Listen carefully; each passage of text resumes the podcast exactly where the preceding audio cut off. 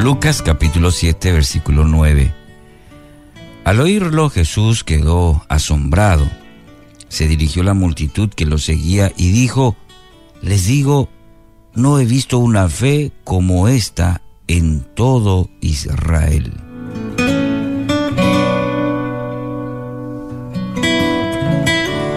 Fueron escasas las situaciones en las que Jesús experimentó asombro. Las muchas, variadas manifestaciones de los hombres a su alrededor durante su ministerio no le sorprendían porque, porque él conocía, como dice el texto de Juan capítulo 2, conocía todo acerca de las personas. No hacía falta que nadie lo dijera sobre la naturaleza humana, pues él sabía lo que había en el corazón de cada persona.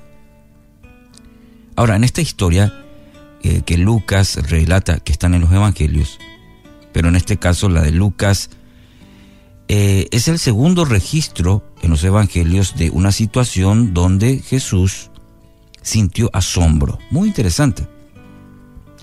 Se dirigía a la casa de un centurión que requería su intervención ante la enfermedad de uno de sus siervos.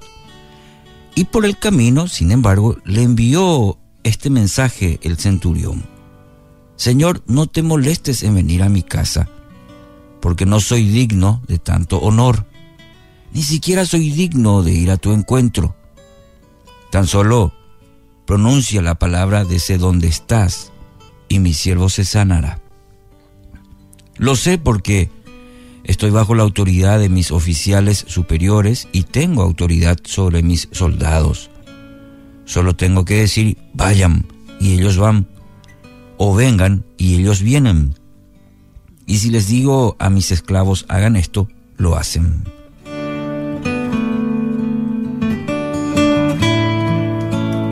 El centurión entendía cabalmente el funcionamiento de un sistema de autoridad porque pertenecía a una institución construida sobre ese fundamento. Eh, lo que sería la, la esfera militar, el ejercicio fluido de la autoridad es absolutamente esencial para la ejecución de cualquier estrategia. Quienes forman parte de este sistema entienden que todos los movimientos corresponden a un sencillo principio. Cuando un jerarca eh, da una orden, los que están bajo su mando deben obedecer. Y este principio es inviolable y sostiene la vida misma de un organismo militar. Entonces, el centurión percibió que en el mundo espiritual opera el mismo principio. Cuando alguien con autoridad habla, todos los seres que están por debajo de esa persona tienen que obedecer. Jesús posee más autoridad eh, que las olas. Les ordena que se aquieten y estas obedecen. ¿Recuerda ese episodio? Que hasta los discípulos dijeron, tanta autoridad tiene este que hasta las olas del, mar le obedecen. Posee mayor autoridad que la legión de demonios que dominaba al Gadareno. ¿Mm? Les ordena que salgan del hombre y ellos se ven obligados a salir posee mayor autoridad que la enfermedad. Le ordena a un paralítico que se ponga en pie y éste debe asumir esa posición. La claridad con la que este centurión comprendía los mecanismos de la fe asombró a Jesús. Y lo llamativo, por decirlo de alguna manera, a pesar de estar entre un pueblo religioso. No había visto otra expresión comparable a esta. Triste por un lado, verá que no en su propio pueblo, el pueblo religioso, el que conocía la palabra, el que esperaba al Mesías, algunos inclusive que estaban caminando con él conocían, vieron los milagros, enseñanzas, pero un centurión es, la, es el que asombra a Jesús, al Maestro.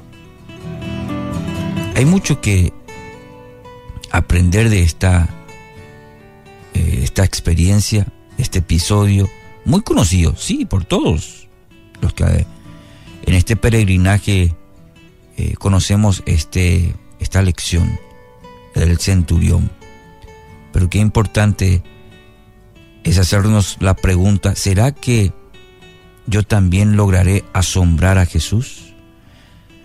Querido oyente, ¿será que usted y yo también lograremos asombrar a Jesús con esta clase de fe?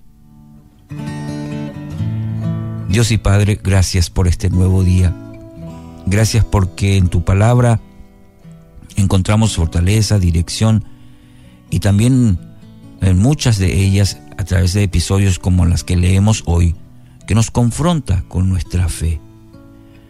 Un centurión, una persona que entendió el principio del reino, de la autoridad, y que asombró con semejante fe, sencilla, práctica, contundente, entendiendo cómo operas en, eh, manera en, en cuanto a nuestra fe, descansa, Señor, en este principio. Hoy yo quiero vivir esta clase de fe, esta clase de fe que descansa en la soberanía, en el poder de tu palabra.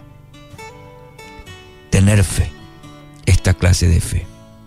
Que hoy lo pueda vivir, desarrollar en este día, en todo lo que haga.